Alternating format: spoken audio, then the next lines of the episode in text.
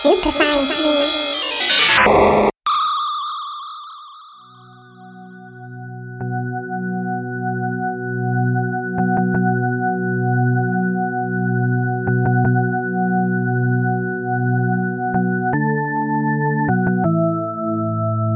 Willkommen bei Super Science Me Wissenschaft und Fiktion auf Radio Orange 94.0. Am Mikrofon ist Julia Grillmeier.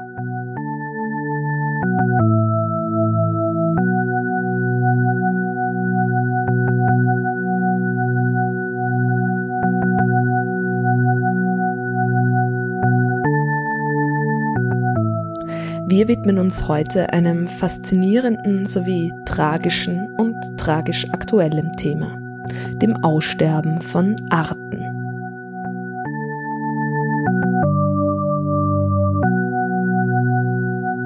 Es sind heute mehr Tier- und Pflanzengruppen bedroht als jemals zuvor. In den nächsten Jahrzehnten könnten bis zu einer Million Arten verschwinden. Grund dafür ist der Einfluss des Menschen in die Ökosysteme, der sich auf der ganzen Erde abzeichnet.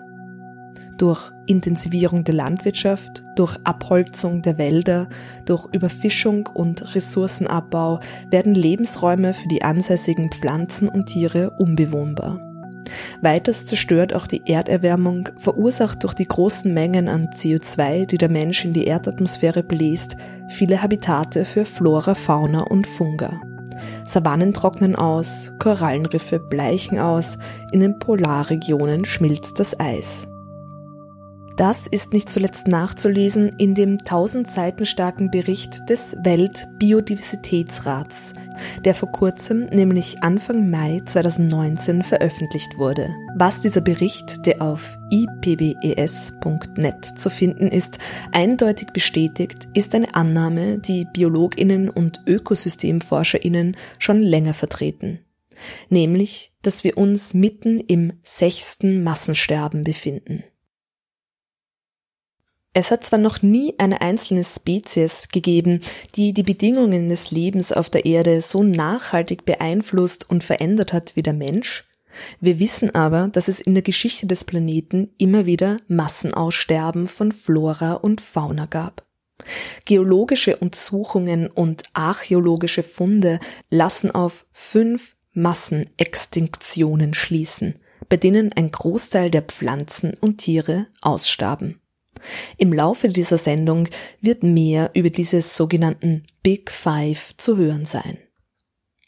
Weiters hören wir Auszüge aus einer sehr spannenden Tagung, die im April am Leibniz Zentrum für Literatur und Kulturforschung am ZFL in Berlin stattfand. Unter dem Titel Aussterben beschäftigte sich die Konferenz mit der kulturellen Bedeutung von Artensterben. Auch in den hartgesottensten naturwissenschaftlichen Kreisen wird zunehmend deutlich, dass diese kulturelle Ebene nicht außer Acht gelassen werden darf, zumindest nicht, wenn man möchte, dass der Mensch Wege findet, die Umwelt weniger zerstörerisch zu bewohnen. Wir brauchen neue Geschichten für ein solches Weltbewohnen, neue sinnstiftende Narrative, die Alternativen zu verschwenderischem Konsum und rücksichtslosem Wachstum aufzeigen. Die Konferenz Aussterben in Berlin, organisiert von Eva Geulen, Falco Schmieder und Georg Töpfer, beschäftigte sich mit ebensolchen Geschichten. Darüber hinaus werden hier, wie immer in Super Science Me, auch Bücher gelesen. Sachbücher sowie Romane. Erste von fünf Massenextinktionen.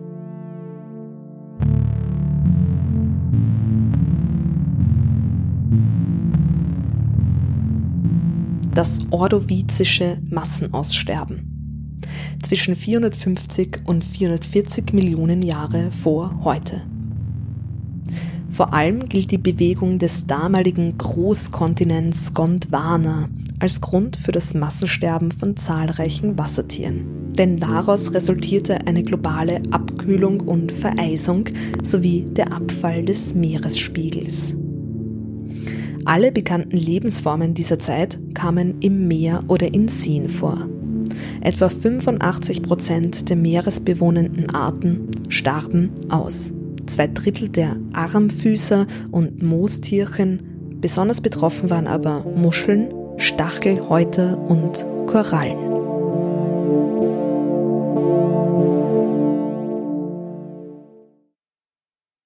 Als Kinder spielen wir mit Dinosaurier-Plastikfiguren und wir schauen Filme wie Ein Land vor unserer Zeit.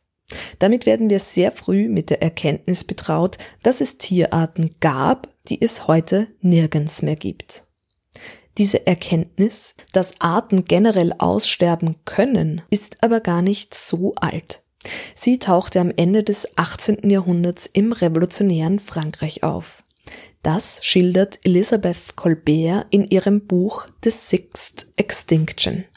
Ich zitiere Zu verdanken war das weitgehend einem Tier, das heute den Namen amerikanisches Mastodon oder Mammut americanum trägt und dem französischen Naturforscher Jean-Léopold Nicolas Frédéric Cuvier, Georges genannt.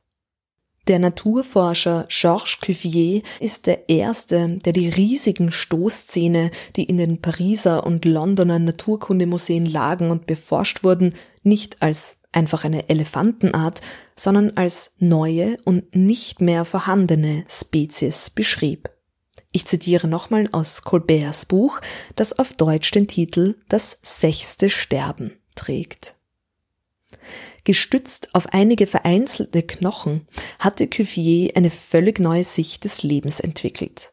Spezies konnten aussterben. Das war kein isoliertes, sondern ein verbreitetes Phänomen. Mit seiner Vorlesung über die lebenden und fossilen Elefantenarten war es Cuvier gelungen, das Artensterben als Tatsache zu etablieren.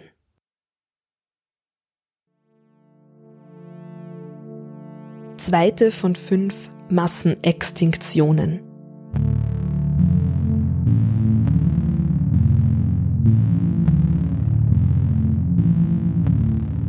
Das Kellwasserereignis im Phanerozoikum vor circa 372 Millionen Jahren.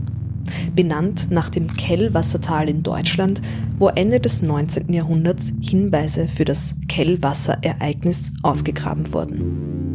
Damals starben wahrscheinlich 50 bis 70 Prozent aller Arten aus, vor allem Tiere flacher tropischer Meere, Fische, Korallen und Trilobiten, die Gliederfüße.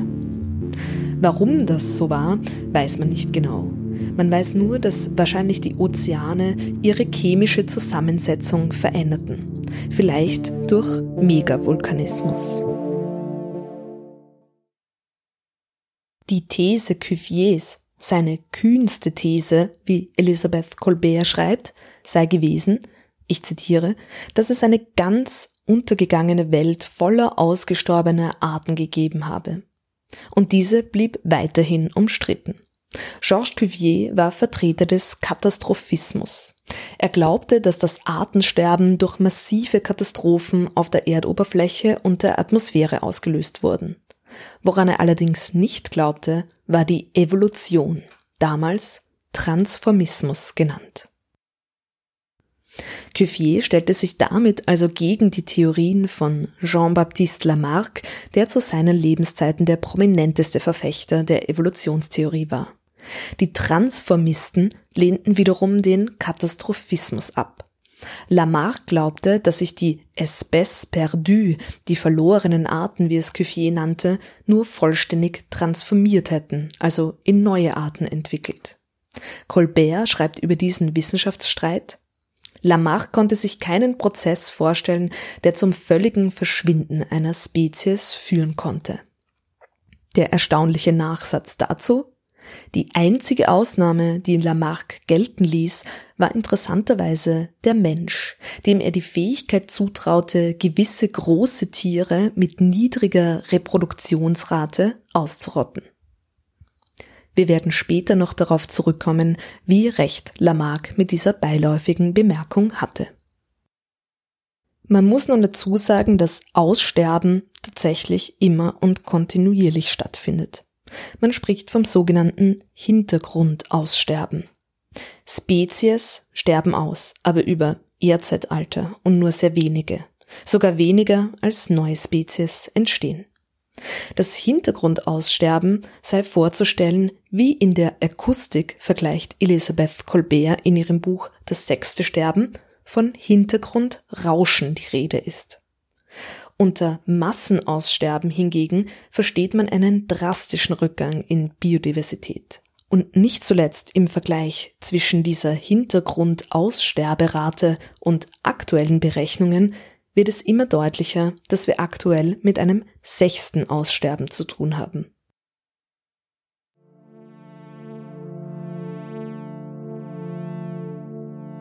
Dritte von fünf Massenextinktionen.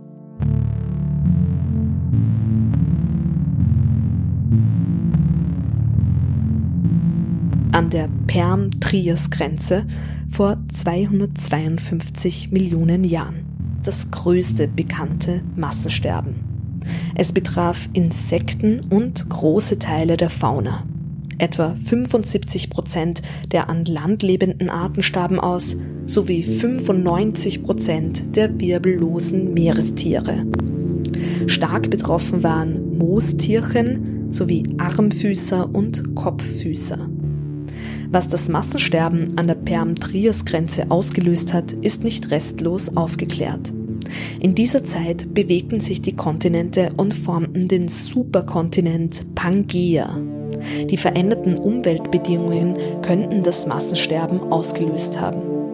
Als Hauptgrund wird aber das Ausbrechen einiger Vulkane vermutet. Das CO2, das die Vulkane in die Atmosphäre entließen, könnte die globale Temperatur schnell um 5 Grad erhöht haben. Zusätzlich könnte das wiederum einen Treibhauseffekt ausgelöst haben, der die Erde um nochmal 5 Grad erwärmte. Es gibt darüber hinaus auch die Impact-Hypothese. In der Antarktis wurde ein 500 Kilometer weiter Krater entdeckt. Es könnte also auch ein Meteoriteneinschlag zu dieser Zeit stattgefunden haben.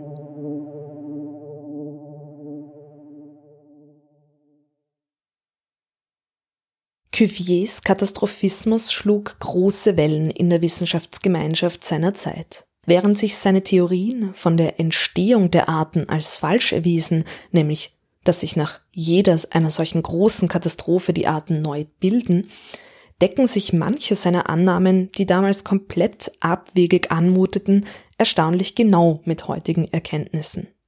Elisabeth Colbert schreibt dazu, in Bezug auf das amerikanische Mastodon waren Cuviers Annahmen schon fast gespenstisch korrekt. Er kam zu dem Schluss, dass dieses Tier vor fünf bis sechstausend Jahren in derselben Revolution ausgelöscht wurden, die auch das Mammut und das Megatherium hatten aussterben lassen. Was Georges Cuvier also schon recht genau bestimmen konnte, ist das, was man heute das sogenannte Megafauna-Aussterben nennt. Ungefähr vor 13.000 Jahren verschwanden quasi alle Arten, die über 1000 Kilo wogen und 80 Prozent aller Tierarten, die zwischen 100 und 1000 Kilo wogen. Betroffen waren Mammut, Mastodon, aber auch diverse Elefanten und Nashornarten sowie Riesenfaultiere und Riesengürteltiere. Der Höhepunkt des Megafauna-Aussterbens wird am Übergang vom Pleistozän zum Holozän vermutet. Das Holozän ist unser aktuelles Erdzeitalter, wenn es nicht schon bald vom Anthropozän abgelöst wird, aber dazu später mehr. Erstaunlicherweise passiert bereits am Beginn des Holozäns etwas, das dem Anthropozän später seinen Namen einbringen sollte. Der Mensch verändert die Oberfläche der Erde. Am Aussterben der Megafauna ist höchstwahrscheinlich nicht allein die einsetzende Kaltzeit verantwortlich. Es werden immer mehr Hinweise darauf gefunden, dass das Jagdverhalten der frühen Menschen die Populationen der riesigen Tiere maßgeblich dezimierte. Ihr evolutiver Vorteil war nämlich, dass sie keine natürlichen Feinde hatten. Bis zum Auftritt des Menschen. So groß zu werden kostet aber sehr viel Energie und daher waren die Reproduktionszyklen dieser Tiere sehr lang. Das ist an einigen heutigen Elefanten- und Nashornarten noch immer abzulesen, die selten oder nur unter Idealbedingungen Kinder bekommen und deren Schwangerschaft zwischen 15 bis teilweise 22 Monate dauert. Die frühen modernen Menschen dürften übers Jahr gesehen nur weniger dieser enormen Tiere erlegt haben, aber durch ihre langsame Reproduktion reichte auch das aus, um sie radikal zu minimieren.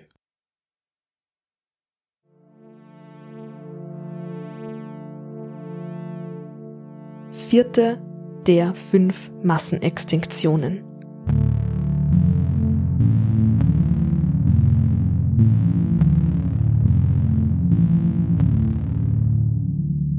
Trias-Jura-Grenze vor 200 Millionen Jahren. Hier starben die im Meer lebenden Konodonten aus. Ein paar Familien der Radiolaren, einzelliger Strahlentierchen, verschwanden ebenso. Auf dem Land waren sämtliche Crurotarsi, eine Gruppe von langgezogenen Archosauriern, betroffen. Hier überlebten allein die schon damals lebenden Krokodile. Auch viele große Amphibien starben an der Trias-Jura-Grenze aus, etwa die Temnospondyli, riesige Froschmolchartige und auch einige Therapsiden überlebten nicht. Das ist eine sehr vielfältige Faunengruppe von Riesenechsen bis Wanderratten.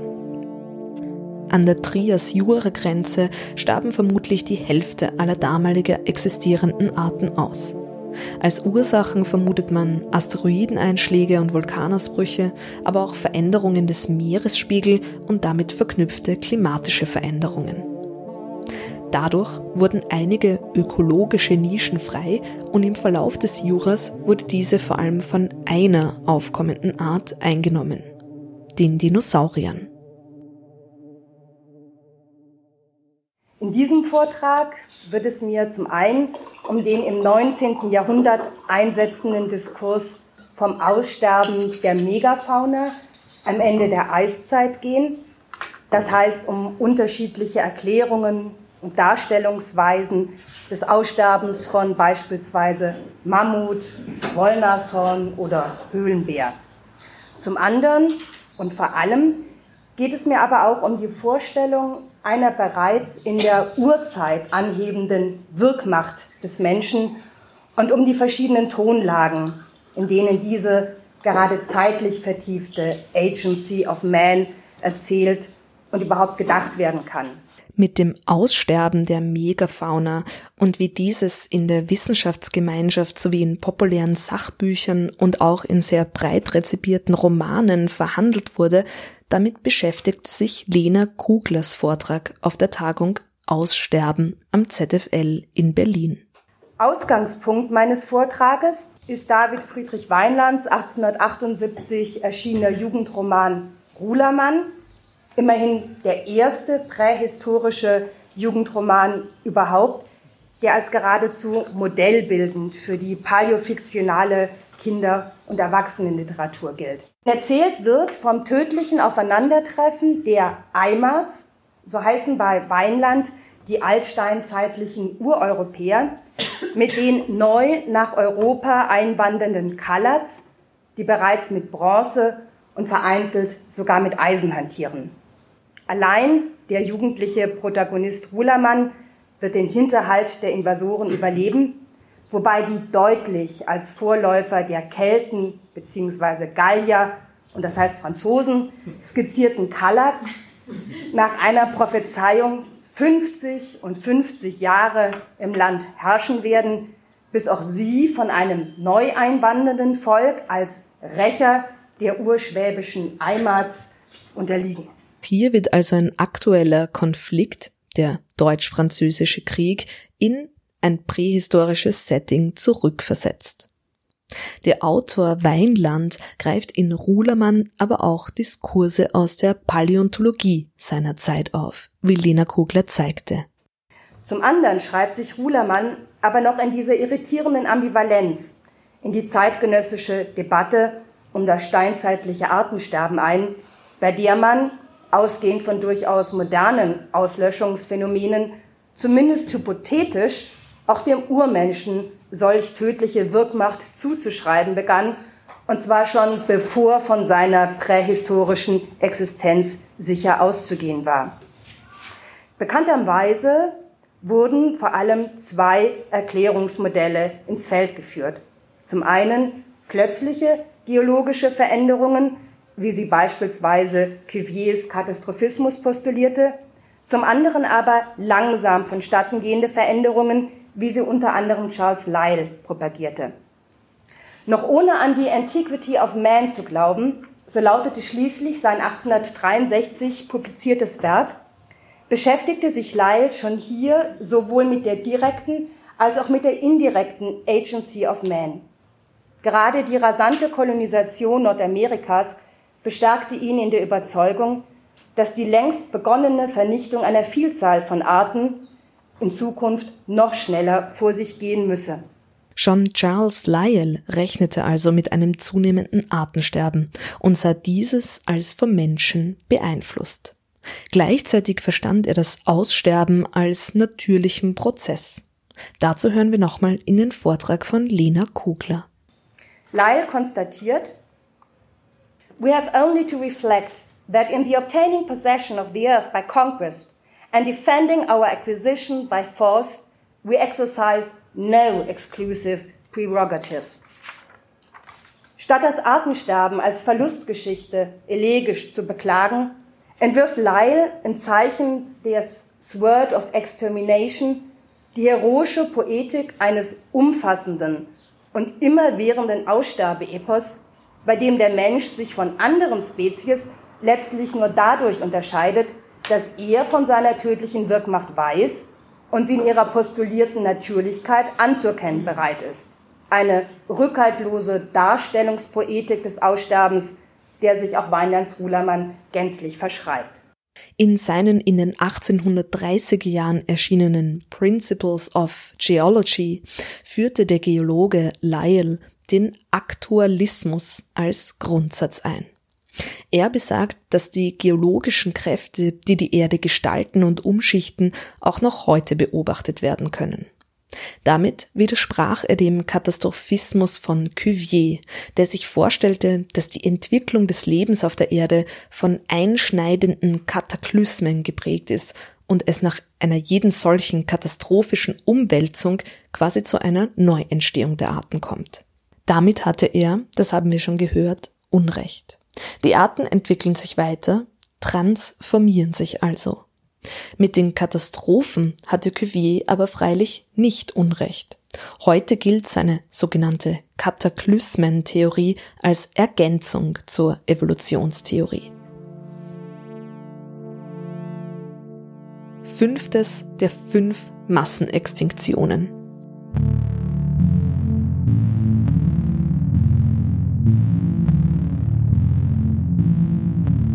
Das jüngste und uns geläufigste Massensterben, das zu den Big Five gezählt wird, ist die sogenannte Kreide-Tertiärgrenze bzw. Kreide-Paläogengrenze vor 66 Millionen Jahren. Hier starben die Dinosaurier aus. Wahrscheinlich durch einen Meteoriteneinschlag. Vermutlich schlug dieser riesige Meteorit auf der mexikanischen Halbinsel Yucatan ein. Er soll 10 Kilometer groß gewesen sein und einen Mega-Tsunami ausgelöst haben.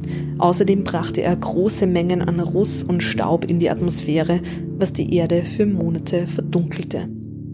Es wird angenommen, dass eine Dauerfrostperiode ansetzte, die mehrere Jahre dauerte und die Oberfläche der Erde um mindestens 26 Grad abkühlte. 75 Prozent der Arten starben aus. Neben den Dinosauriern auch die Ammoniten, die Foraminiferen, gehäusebildende Eizeller sowie zu großen Teilen auch die Vögel.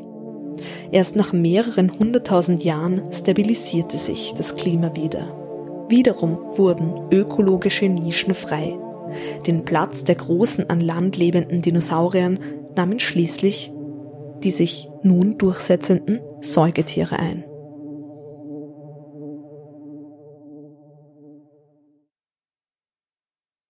In Das sechste Sterben zeichnet Elisabeth Colbert übrigens wunderbar nach, wie einige wissenschaftliche Erkenntnisse über das Aussterben der Arten überhaupt zustande kommen. Sie besucht zum Beispiel Geologinnen, die ihr Rückstände von Fungifäden in Steinschichten zeigen, die auf große Mengen von Megafauna-Exkrementen schließen lassen. Sie besucht außerdem Orte, die auf die Zukunft des Planeten Rückschlüsse zulassen. So ist eines der großen Probleme, das ebenso dem erhöhten CO2-Ausstoß geschuldet ist, dass die Meere immer mehr versauern. Colbert besucht in einem Kapitel ihres Buches die winzige italienische Insel Castella Aragonese, wo es durch Vulkanismus natürliche CO2-Quellen am Meeresboden gibt.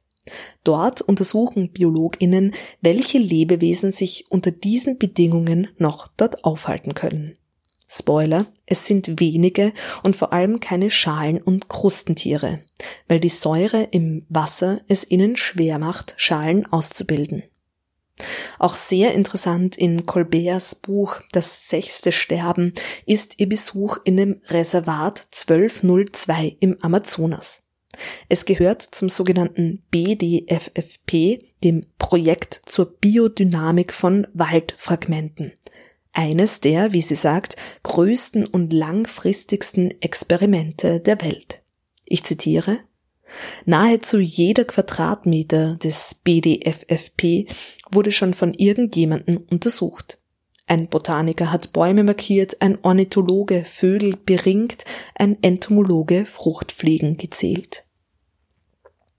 Colbert besucht für ihr Buch Das sechste Sterben aber auch gleichzeitig Nachfahren der ausgestorbenen Megafauna, etwa ein Nashorn.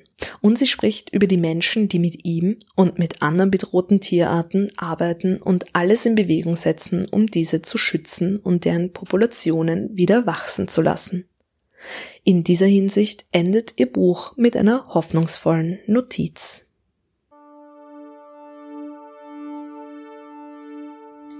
Hier ist eine weitere Buchempfehlung anzubringen. Eine erheiternde Lektüre über das Artensterben sowie eine Schnittstelle zur Science Fiction ist das Buch Last Chance to See von Douglas Adams und dem Zoologen Mark Coverdine aus dem Jahr 1990. Der Autor von The Hitchhiker's Guide to the Galaxy und der Serie rund um, um den Cosmic Detective Dirk Gently begibt sich mit dem fachkundigen Mark Coverdine an verschiedene Orte auf der ganzen Welt, um vom Aussterben bedrohte Tiere zu sehen. Mit gewohntem Schmäh und Scharfsinn beschreibt Douglas Adams Reisemissgeschicke, Kämpfe mit Moskitos und Bürokratie und Begegnungen mit anderen Reisenden, die so klischeehaft sind, dass sie dem stereotype sensiblen Science-Fiction-Autor in fürchterliche Dilemma stürzen. Neben dem ganzen Witz geht das Buch, das auf Deutsch den Titel Die letzten ihrer Art trägt, aber sehr gewissenhaft und ernst mit seinem Thema um. Den oft irrwitzigen, traurigen, historischen Umständen, die zu der Bedrohung der jeweiligen Art führte, wird viel Platz eingeräumt. Natürlich ist es ausnahmslos der Mensch, der schuld ist, dass es nur noch wenige Individuen der Tiere gibt, die Adams und Coverdine aufsuchen. Vom weißen Nashorn etwa gibt es zur Zeit ihrer Reise nur 22 Individuen. Als sie vor dem friedlich grasenden Koloss stehen, immer bedacht, sich nicht in Windrichtung zu ihm aufzuhalten, um ihn nicht zu verschrecken, fragt sich Adams, und das tut er bei jeder solcher Tierbegegnung, wie das Nashorn wohl ihn wahrnimmt. Von seinen biologenkundigen BegleiterInnen erfährt er, dass das Nashorn wenig sieht und sich vor allem auf seinen Geruch verlässt. Seine Riechrezeptoren nehmen mehr Platz in seinem Schädel ein als sein Gehirn. In guter Science-Fiction-Manier spinnt Adams weiter, wie das auf unseren Alltag übertragen aussehen würde.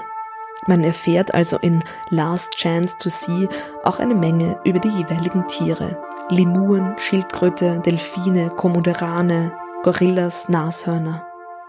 Selbstkritisch bemerkt Douglas Adams außerdem auf quasi jedem Schritt der Reise, dass Tourismus allerorts als einzige Chance gesehen werde, die Tiere nachhaltig zu schützen. Es muss sich ökonomisch auszahlen. Doch selbst der sanfteste Tourismus ist freilich ein Eingriff. Und oft gibt es Momente, in denen sich Douglas Adams und Mark Coverdine von außen auf ihre Reise blicken und sich wie sehr absurde Tiere vorkommen.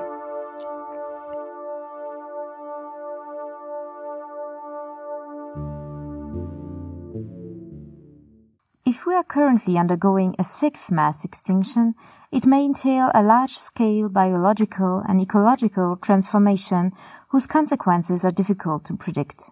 They include the possible collapse of some ecosystems, the destruction of some of the basic foundations of food and energy economies, the disappearance of medical and other resources for the future, and the disappearance of important cultural foundations and assets.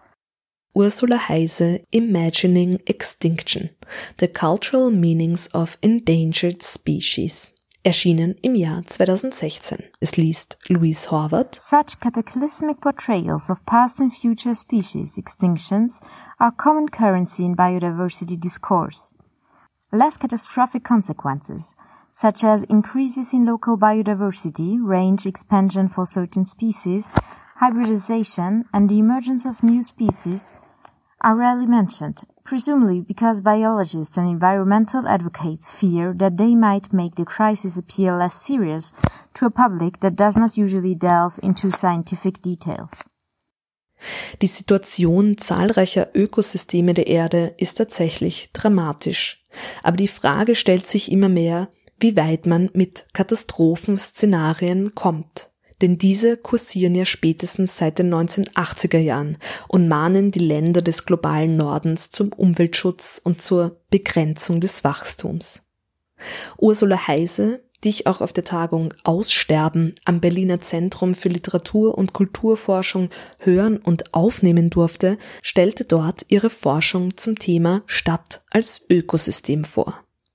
Sie möchte eine andere Sichtweise auf die Stadt aufzeigen, die den Fokus nicht auf die Katastrophe legt, sondern auf eine Vision einer Multispezies-Zukunft. Normalerweise stellt man sich Städte hauptsächlich als Habitat für eine Art vor, Homo sapiens.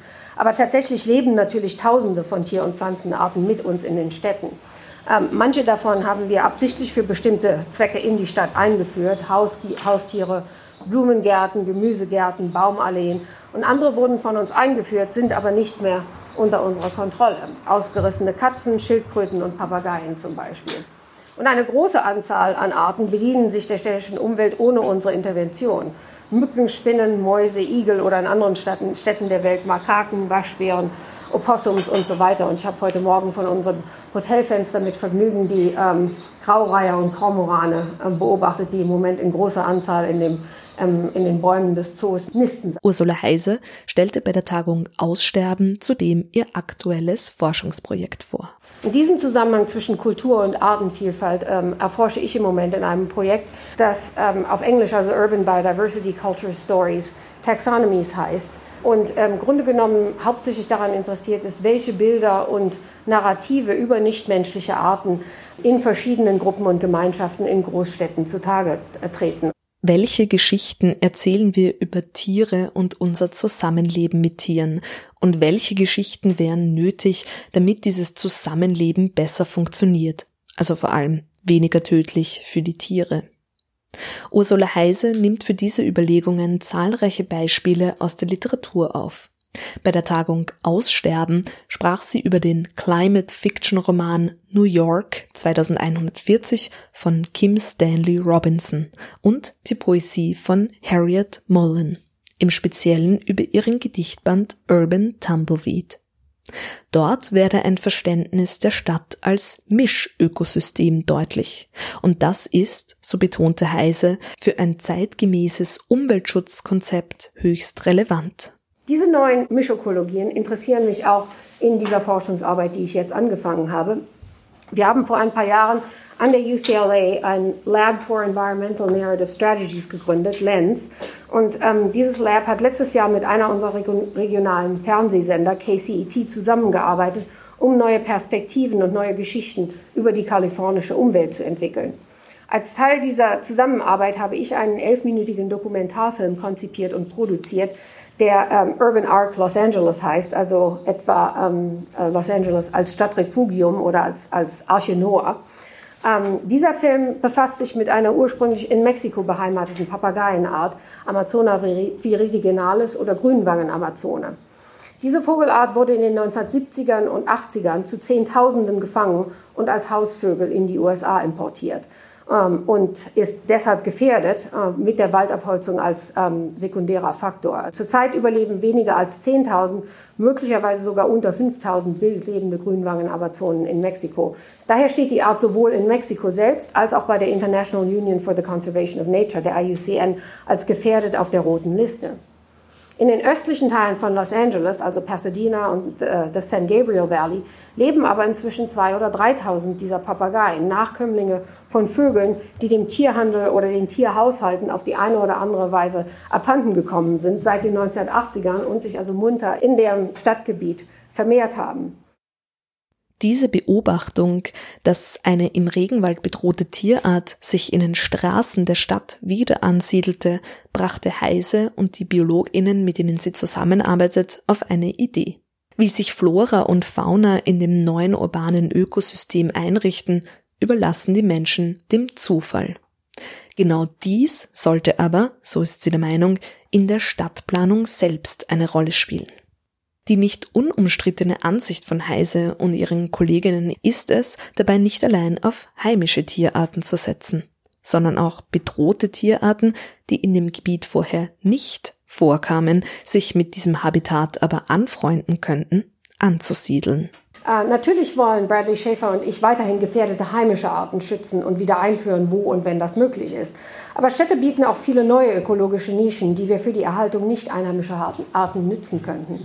Für wen oder was diese neuen ökologischen Nischen Habitat werden könnten, ist zum Teil eine biologische Frage, aber auch eine Frage der Kultur, der Wahrnehmung und des Narrativs. Welche Arten wollen die ansässigen Menschen als Nachbarn, welche nicht und warum? Welche Stadtzukunft könnte der Artenvielfalt Raum machen? In was für einer Stadt wollen wir zukünftig wohnen? Und wer ist bei diesem Wir eingeschlossen und ausgeschlossen? Das ist gerade in den USA also eine sehr brisante Frage, da in der Vergangenheit oft Minderheiten von diesen Entscheidungen ausgeschlossen waren, die also nur von weißen Naturwissenschaftlern getroffen wurden. Das ist der Kernpunkt meines Interesses an der Stadt als ein Ort des Multispecies Justice. Nicht, dass ein solches Gerechtigkeitsdenken einfache Antworten auf schwierige Fragen liefern kann, aber sie soll dazu beitragen, die Stadt von einem Ort des Aussterbens zu einem Ort erhöhter Artenvielfalt umzugestalten. Dankeschön. An dieser Stelle muss ein Begriff eingeführt werden, der in den letzten Jahren zentral geworden ist, um den globalen Einfluss des Menschen auf dem Planeten Erde zu fassen. Anthropozän.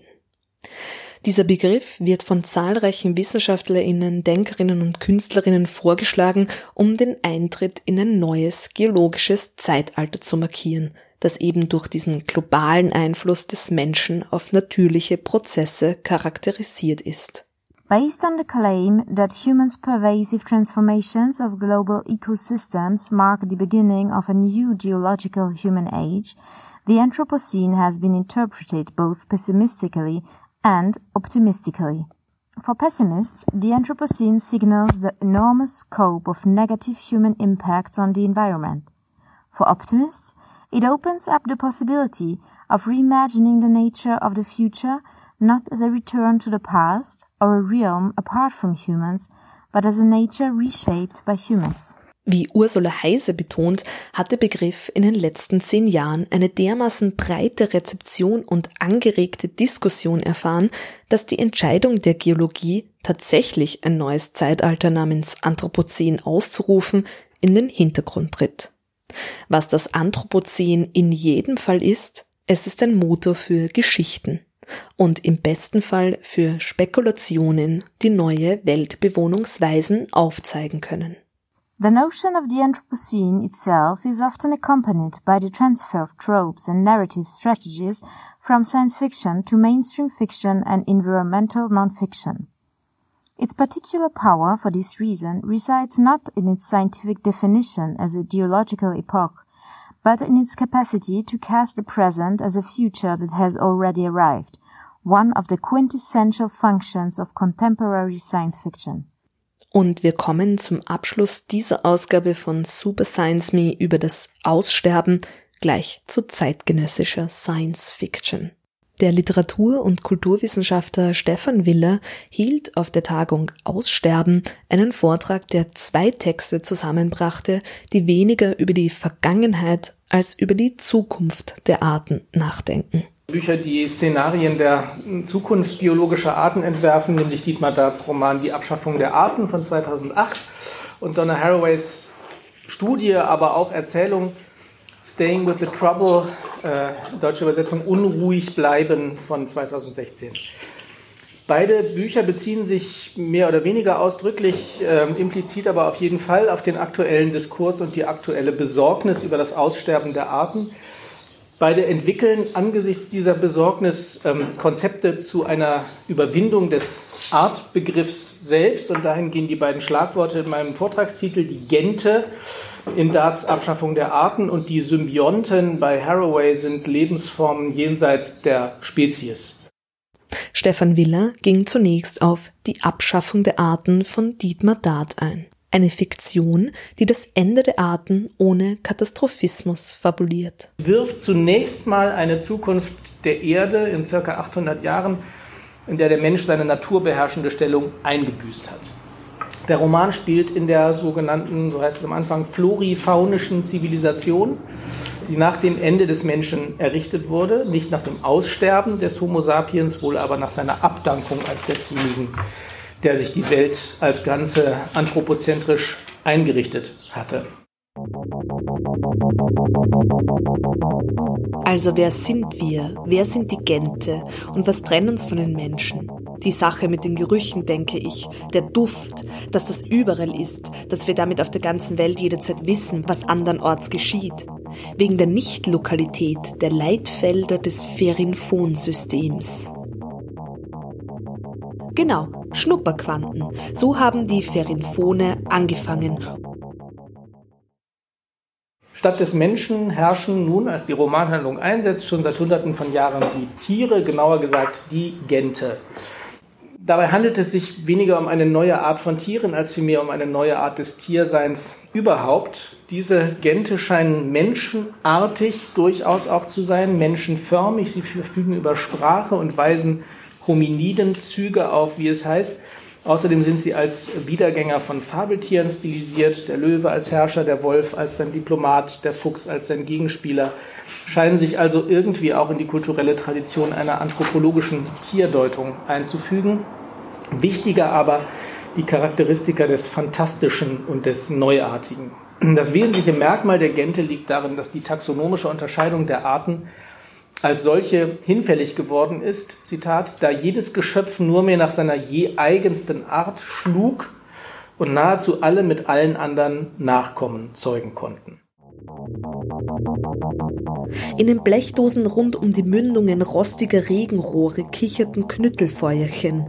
Die schmalen Wölfe küssten Schwäne, streichelten ihre Federn mit feuchten schwarzen Schnauzen und schliefen bei ihnen, wenn der Mond unverschämt pink über den Dachfirsten von Kapseits stand. Niemand hatte vor Zähnen und Krallen noch Angst, Rudimenten von Unhöflichkeiten, die während der Langeweile vielleicht ihren kriegerischen Sinn gehabt haben mochten, jetzt aber zu nichts mehr taugten. Aus dem Roman von Dart ist kaum schlau zu werden, geschweige denn kann daraus eine klare These oder ökologische Handlungsanweisungen gelesen werden. Die Hybridisierung, die die Abschaffung der Arten porträtiert, ist aber ein interessantes literarisches Hinterfragen von Taxonomie. Die Taxonomie ist ein Teilgebiet der Biologie, das die Aufgabe hat, Systeme und Modelle zu erschaffen, in die Lebewesen eingeordnet werden können. Domäne, Teilung, Stammort, Klasse, Tribus, Familie, Unterfamilie. Eine Art bezeichnet eine Gruppe von Lebewesen, die, so der biologische Fachbegriff, reproduktiv isoliert ist, die sich also untereinander aber nicht mit Lebewesen anderer Arten paaren. Die Taxonomie ist ein umstrittenes Feld. Nicht zuletzt die postkolonialistische und feministische Wissenschaftskritik hat seit den 1970er Jahren aufgezeigt, dass das sprachliche Einordnen der nichtmenschlichen Lebewesen mit der realweltlichen Beherrschung und Ausbeutung der Natur durch den Menschen zu tun hat. Wie auch Elisabeth Colbert in das sechste Sterben schreibt. Ich zitiere mit der Fähigkeit, die Welt in Zeichen und Symbolen darzustellen, geht die Fähigkeit einher, sie zu verändern und somit auch die Fähigkeit, sie zu zerstören. Zitat Ende. Gerade aber angesichts des Artensterbens wird die Taxonomie ein Stück weit rehabilitiert. Um zu wissen, was wir zerstören, ist es nämlich unbedingt notwendig, möglichst viel über die einzelnen Arten, ihre Ausdifferenzierung und ihre Verhältnisse zueinander zu kennen. Was aber weiter im Fokus besagter Kritik steht, ist, dass die Einordnungen vorwiegend dem Menschen dienen und die Spezies Mensch nicht inmitten der nichtmenschlichen Tierarten begriffen wird, sondern darüber thronend. In der Tradition von feministischer und postkolonialistischer Theorie stehend werden die DenkerInnen, die kritisieren, dass sich der Mensch als Ausnahme, als Herrscher über die Natur und als Krone der Schöpfung begreift, heute oft unter dem Label kritischer Posthumanismus zusammengefasst. Dazu zählt Dietmar Dart, dessen Roman ein wildes Getümmel hybrider Arten ist, allerdings letztendlich nicht, wie Stefan Willer in seinem Vortrag erklärte der Posthumanismus, von dem ich am Anfang gesprochen habe, wird von Dart eigentlich niemals affirmiert. Man könnte deswegen, das wäre meine Einschätzung und auch eigentlich jetzt schon sozusagen schnell äh, gesprungene Interpretation, auf die Abschaffung der Arten den Satz prägen, den Uel Beck am Ende der Elementarteilchen seinem nicht mehr menschlichen, posthumanen Erzähler in den Mund legt. Dieses Buch ist dem Menschen gewidmet. Damit hebt sich Dart klar von Donna Haraway ab die in dieser Sendereihe schon öfters gelesen wurde und auch den Abschluss dieser Ausgabe bildet. Sie ist Stefan Willers zweites Beispiel für einen literarisch-philosophischen Text, der die Hybridisierung der Arten thematisiert. Staying with the Trouble, so der Titel ihres aktuellen Buches, heißt für sie, sich mit dem Trouble, all diesen Problemen und den Widersprüchen, in die wir verstrickt sind, aufzuhalten um von hier aus neue Wege zu finden. Und spekulative Literatur ist für Donna Haraway hier wegweisend.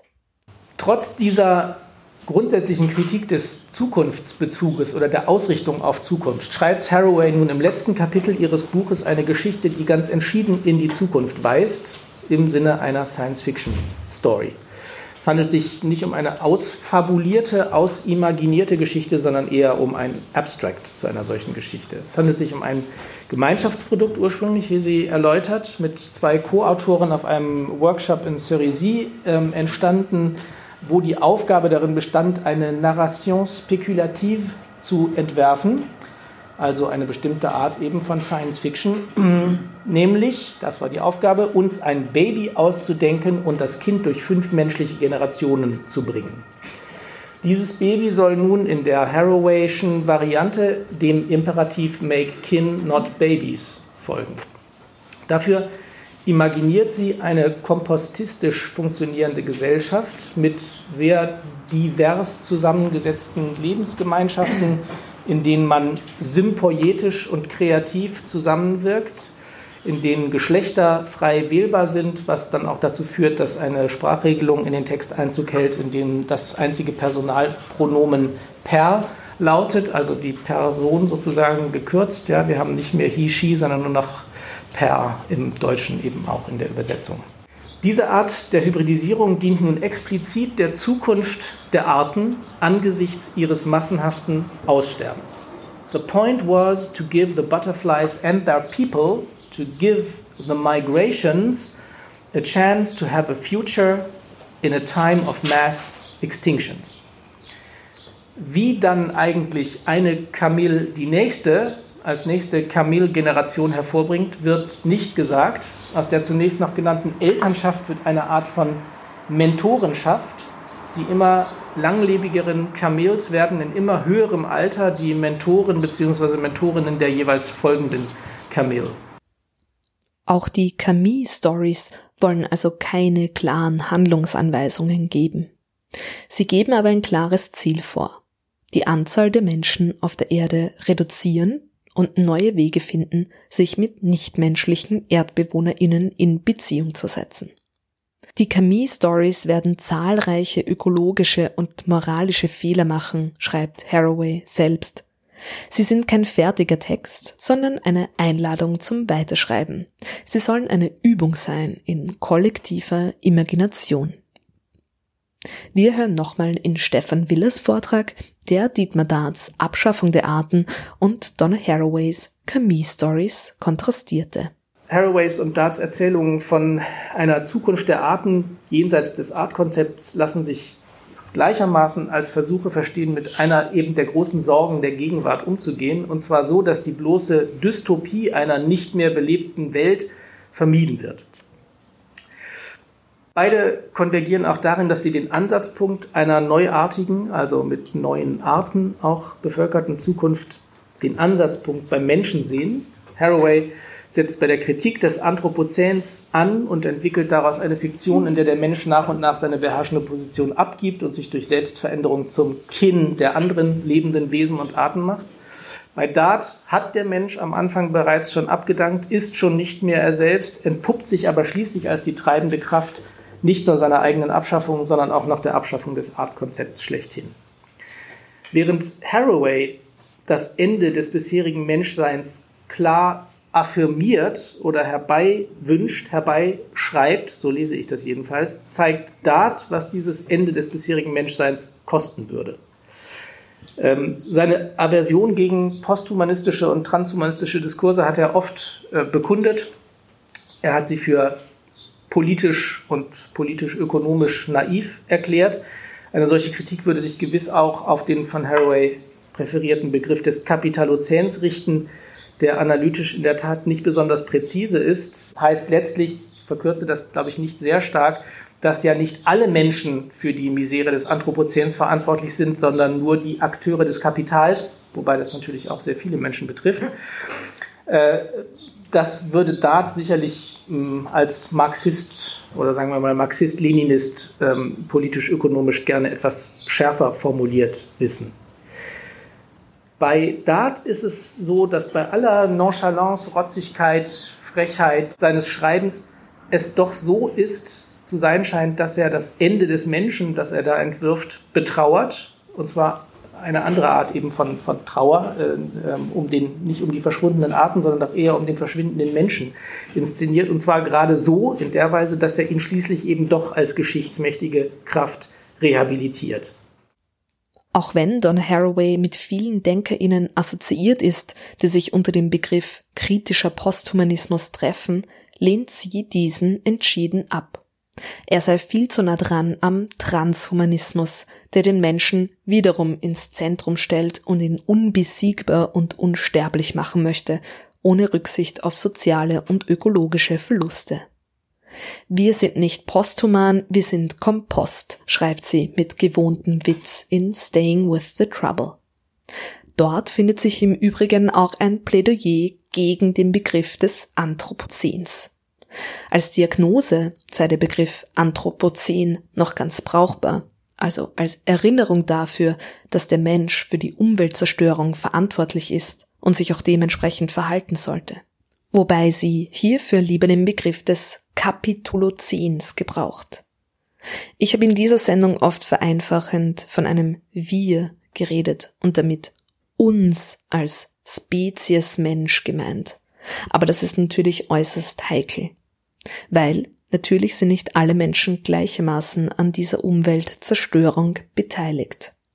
Mit dem Kapitolozän drückt man aus, dass vor allem die sogenannte entwickelte Welt des kapitalistischen globalen Nordens in dieser Verantwortung steht. Viel lieber noch als das Kapitolozän hätte Haraway aber das Cthulhu-Zän, das Cthulhu-Zän eine neue Geschichte, in der ausnahmsweise nicht der Mensch im Zentrum steht, sondern man mit etwas anderem, vielleicht etwas ganz Kleinem beginnt. Warum denn nicht mit einer Spinne? Warum denn nicht mit der Spinne Pimua Cthulhu, die in den kalifornischen Wäldern lebt?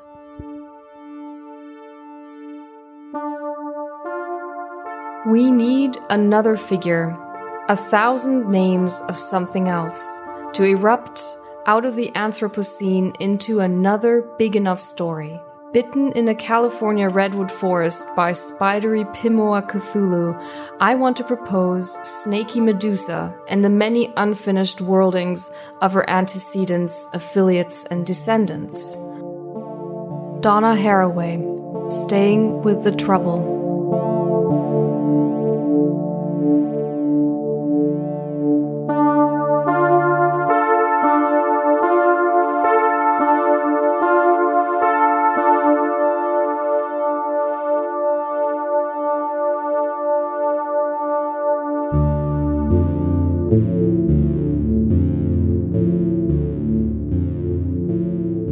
Das war Super Science Me Wissenschaft und Fiktion heute zum Thema Aussterben.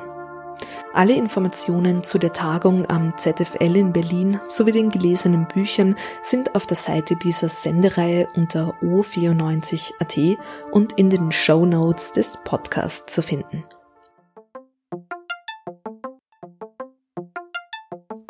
Super Science Me gibt es jeden zweiten Dienstag im Monat um 18 Uhr auf Radio Orange und als Podcast. Und am Podcast-Feed gibt es auch immer wieder ein paar kleine extra Minisodes. Außerdem sind alle Super Science Me Ausgaben im Archiv der Freien Radios unter cba.fro.at nachzuhören. Die nächste Ausgabe von Super Science Me gibt es am 11. Juni und auch da geht es wieder um Hybridisierung. Wir besuchen die Ausstellung Nature Backslash Nature, die dann neu im Kunstraum Niederösterreich zu sehen sein wird und denken ausgehend von dieser Ausstellung über Beziehungen zwischen Natur und Technik nach. Es geht um Begriffe von Natur und Natürlichkeit, um Bionik, sicherlich auch ums Anthropozän oder vielleicht ums Cthulhu-Scene. Julia Grillmeier bedankt sich bei Louise Horvath und bei Catherine Apostel für das Lesen der Zitate und bei euch danke fürs Zuhören und bis bald bei Super Science